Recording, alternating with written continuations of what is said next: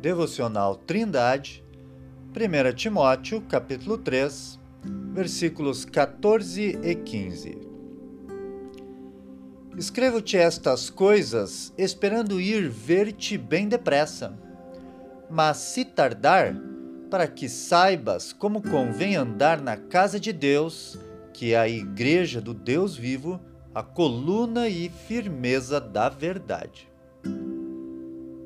Paulo havia deixado Timóteo em Éfeso e seguido para a Macedônia, de onde escreveu a carta.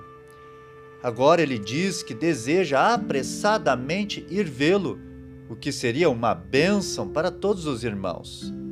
Porém, caso não conseguisse, o apóstolo deixa uma série de recomendações para que o jovem Timóteo saiba como convém andar na casa de Deus.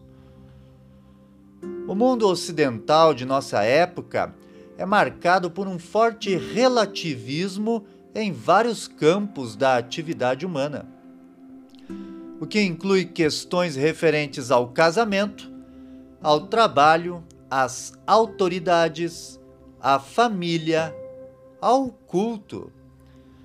Porém, o Deus do universo revela verdades absolutas ao homem através da sua palavra, a Bíblia. Todo aquele que alcançou salvação através de Jesus deve levar em consideração o que Deus fala e então arrumar tudo aquilo que não está de acordo com a vontade do Criador. Na verdade, este é o assunto de toda a Carta a Timóteo.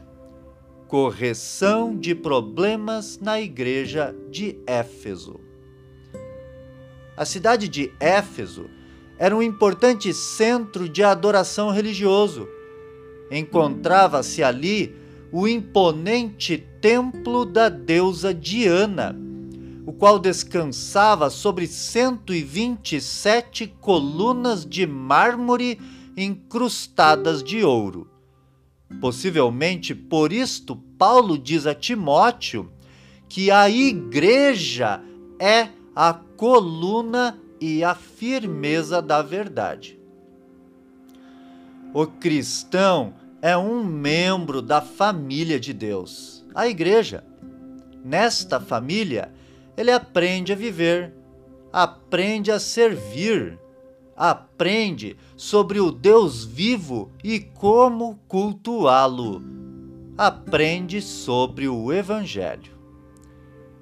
Querido ouvinte, se você conheceu a Cristo como Salvador, você deve agora unir-se a uma igreja local, onde pode, junto com outros irmãos, servir a Deus, cultuá-lo e aprender como convém andar diante dele.